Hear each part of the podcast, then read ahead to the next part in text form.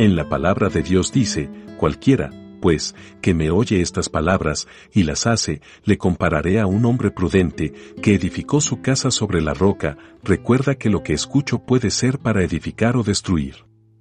No olvides seguirnos en nuestras redes sociales como Iglesia Querit y acompañarnos en nuestros en vivos todos los domingos a las 9 de la mañana. Dios te bendiga hoy y siempre.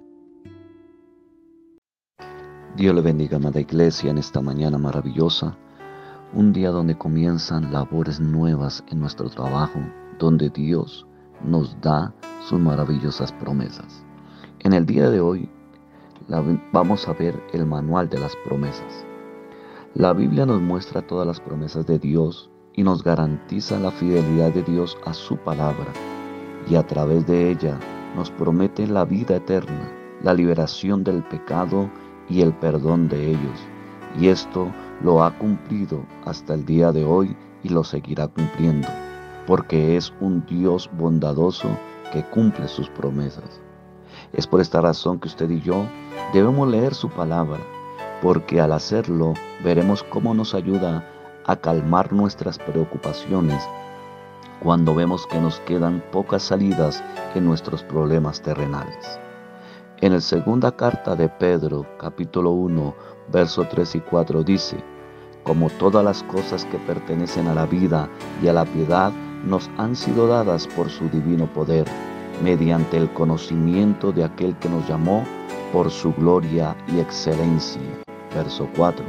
Por medio de las cuales nos ha dado preciosas y grandísimas promesas, para que por ellas llegaseis a ser participantes de la naturaleza divina, habiendo huido de la corrupción que hay en el mundo a causa de la concupiscencia. En estos versículos que acabamos de leer nos muestran que todas las cosas en la vida nos han sido dadas. ¿Por qué? Por la soberanía y el poder de Dios. Y nos ha dado a conocer esas preciosas y grandísimas promesas para que cada uno de los seres humanos que por medio de la fe en Jesucristo las recibamos y asimismo disfrutemos lo que Dios nos ha prometido. Dios suplirá todas nuestras necesidades conforme su gracia para con nosotros en Cristo, porque Él tiene planes de bien y no de mal. Él nos promete su naturaleza divina para estar en la eternidad con Él. Él nos sostiene con su mano poderosa en medio de nuestras tribulaciones. Dios nos ama tanto que nos dio vida a través de su Hijo Jesucristo. Por eso podemos confiar en Él, porque Él hará conforme a su propósito divino. Cuando nosotros conocemos y creemos y experimentamos sus promesas, no habrá nada que nos pueda separar del amor de Cristo y esas grandiosas promesas y esa grandiosa y mayor promesa de la salvación. Hoy es el día en que mi amado amigo que me escucha, Dios te está ofreciendo ser parte de la naturaleza divina. Recibe a Cristo en tu corazón y disfruta de su promesa de la salvación.